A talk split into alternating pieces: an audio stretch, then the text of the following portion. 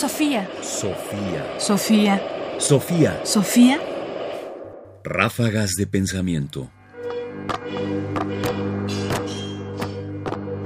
Ráfagas de pensamiento. Los presagios de la peste y las predicciones de la epidemia. Daniel Defoe tenía cinco años cuando en 1665 llegó la peste a Londres. Pero será hasta casi 60 años después que escriba el diario La peste, una novela en que relata, como si fuera un diario, la vida en tiempos de la epidemia.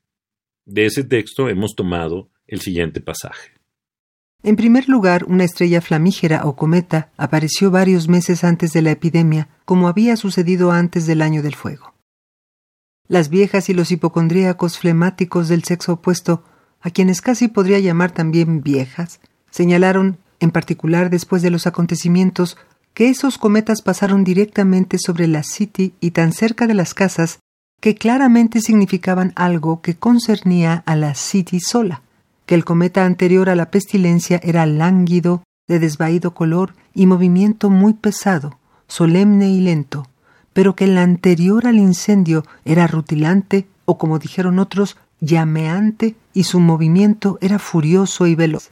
De acuerdo con estos detalles, afirmaban, uno predecía una pesada sentencia, pausada pero severa, terrible y aterradora como la peste, mientras el otro predecía un golpe fulminante, súbito, veloz y frío como la conflagración. Más aún, algunas personas imaginaron que al mirar el cometa que predeció al fuego, no sólo lo vieron pasar rápida y furiosamente y que podían percibir el movimiento con sus ojos, sino que hasta lo habían escuchado. Hacía un ruido estrepitoso, feroz y terrible, aunque distante. Yo vi ambos astros y, debo confesarlo, tenía muchas de las ideas comunes sobre esos asuntos en mi cabeza, de modo que fui capaz de ver en ellas los presagios y advertencias del juicio de Dios. Especialmente cuando tras la catástrofe que siguió a la primera vi otra de la misma clase. No pude sino pensar que Dios todavía no había azotado bastante a la City.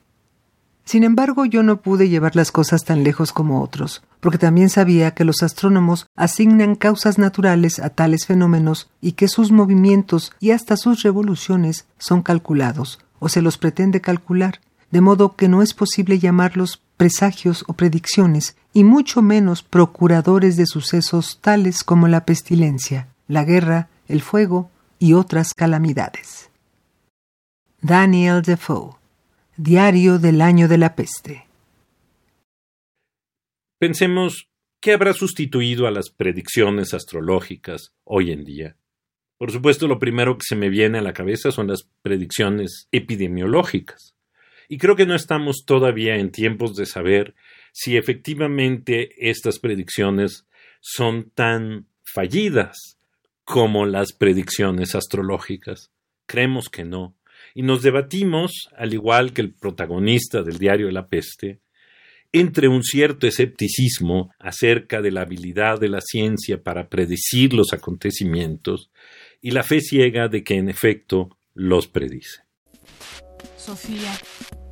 Sofía. Sofía. Sofía. Radio UNAM presentó Ráfagas de Pensamiento más información en la página ernestopriani.com. Busca el podcast en www.radiopodcast.unam.mx diagonal podcast.